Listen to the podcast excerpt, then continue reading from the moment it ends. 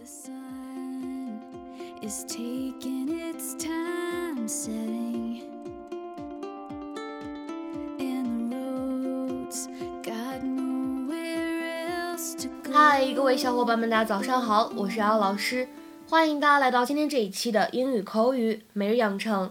今天的话呢，我们来学习这样一段台词：Maybe you were on the right track with that whole, you know, spontaneous thing. I mean, maybe you were on the right track with that whole, you know, spontaneous thing.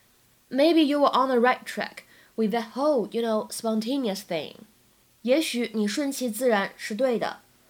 Maybe you were on the right track with that whole, you know, spontaneous thing.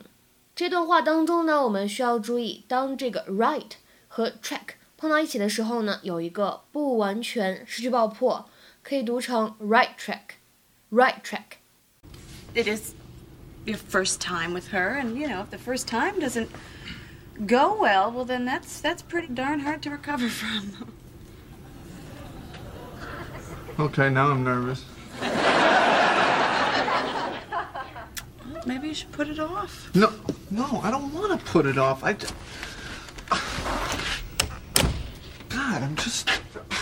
I spent last year being so unbelievably miserable, you know, and now, now, I'm actually happy. You know, I mean, really happy. I just, I just don't want to. I don't want to mess it up, you know. I know. Yeah. I'm sorry. No, it's, it's not your fault. Right. Maybe it, maybe it doesn't have to be this tough. I mean, maybe you were on the right track with that whole, you know, spontaneous thing. I mean, women really like that. Really? 今天节目当中呢，我们重点来学习这样一个表达，叫做 on the right track。字面的意思是指的是火车在正确的轨道上。那比如说，看这样一句话：The train was on the right track when it left the station。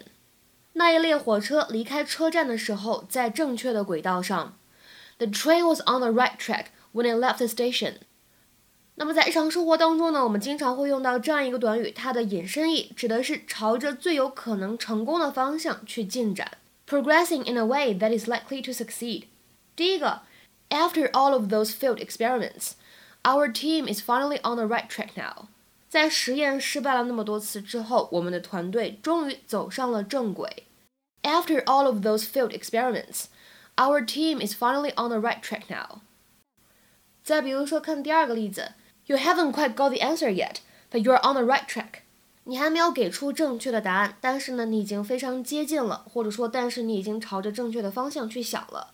那么在英语当中呢，我们有一个与之相反的表达，叫做 on the wrong track。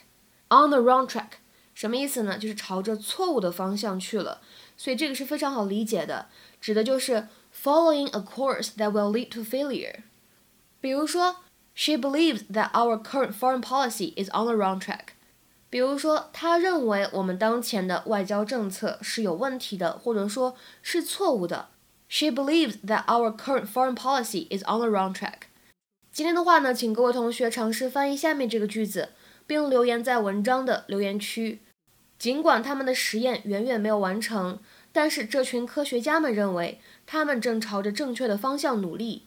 那么这样一句话应该如何来翻译呢？期待各位同学的踊跃发言。我们今天节目呢就先讲到这里了，拜拜